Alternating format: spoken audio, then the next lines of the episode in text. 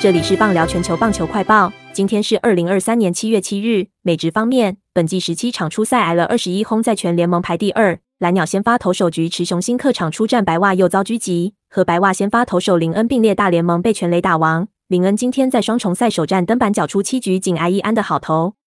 洋基精英今日进行四连战最后一战，精英打击大爆发，前三局狂扫十二支安打进账八分，洋基前八局仅击出五支安打一分未得。陷入零比十四落后，九局上派野手凯纳法利法登板，这已经是他本季第四次客串投手。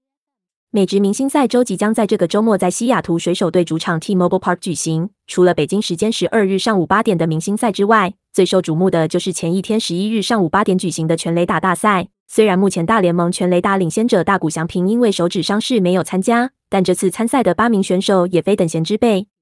中职方面，台钢雄鹰今日在嘉义县球场交手乐天桃园二军，乐天于德龙开轰，中场乐天二军四比一打败台钢雄鹰。